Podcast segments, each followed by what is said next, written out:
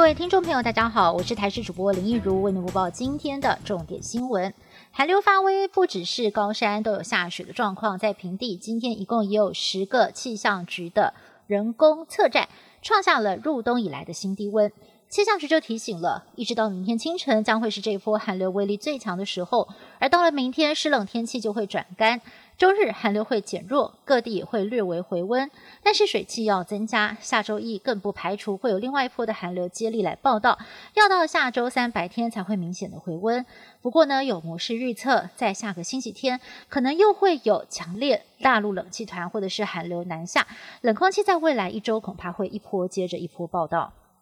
入冬以来，第二波寒流发威，台湾一个晚上就有超过二十起因为内科疾病发作送医全已经没有了呼吸心跳的事件，而其中年纪最轻的只有四十岁。还有桃园有一名男子今天上午在上班的时候突然抽搐昏倒，送医之后宣告不治。寒流急冻低温很容易诱发心血管疾病，营养师就提醒了，可以多多的进补高蛋白，还有辛辣类的食物，像是热牛奶或者是新鲜的辣椒，可以让身体比较温暖。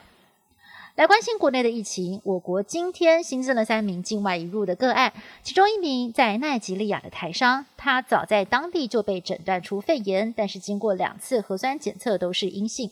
由于他年龄偏大，再加上有紧急需求，也提出了医疗专机申请，成为我国第二名确诊者搭专机返台治疗的个案。另外，则是有一名未满十岁的埃及女童和一名本国籍在美国就学的学生也确诊染疫。其中留学生因为 CT 值比较低，也会再次的确认他是否感染到变种病毒。美国驻联合国使节团宣布，大使克拉福特即将在一月十三号到十五号访问台湾，三天旋风式造访。除了将在外交部外交及国际事务学院发表公开演说，还会跟总统蔡英文、外交部长吴钊燮会面。指挥中心强调，这次访问台湾会比较先前美国卫生部长阿扎尔的外交泡泡模式，也就是专机抵达，虽然不用居家检疫十四天，但是要附上三天之内的阴性检验证明。川普支持者大闹国会山庄，各界将矛头指向了总统川普，认为是他在煽风点火。民主党人士呼吁副总统彭斯援引美国宪法第二十五条修正案，将川普赶下台，否则国会将会发动二度弹劾川普。而脸书也决定要冻结川普的账号到拜登就职日，也不排除无限期的封锁。而川普目前呢，也面临了众叛亲离的窘境，至少已经有八名官员挂官求去，表达抗议。台裔的运输部长赵小兰就是其中之一。北京当局对西藏的压迫继续的加大力道。中共解放军的西藏军区日前举行军演，多款军机在西藏的天空放肆飞行，尤其中共陆军航空兵还有空中突击旅等许多的部队参加演习。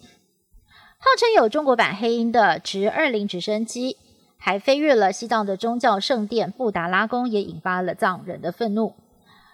日本受到了这个天气的影响哦。东北部还有北陆地区降下了大雪，秋田县的横手市七号积雪来到了一百五十三公分，是往年的三倍，酿成了当地四万多户停电，海陆空交通大乱，还传出了多人因为除雪发生了意外身亡。另外，南韩也迎来了霸王级寒流，在七号入夜之后，下起了今年入冬最大的一场雪，首尔下探零下十八点六度，济州岛也时隔五十七年再度发布了寒流警报。世界首富的宝座换人坐。根据彭博社的估计，Tesla 的执行长 Elon Musk，他的身价高达了一千九百四十八亿美元，已经取代了二零一七年来稳居首富的 Amazon 执行长贝佐斯。Tesla 的股价光是在二零二零这一年就大涨了七倍之多，连带使得马斯克的身价暴涨。创立于二零零三年的 Tesla，目前已经是全世界制造电动车的领头羊。另外，马斯克也热衷于太空旅行，一手创立的 SpaceX，在去年成功的将美国太空人运送到了国际太空站。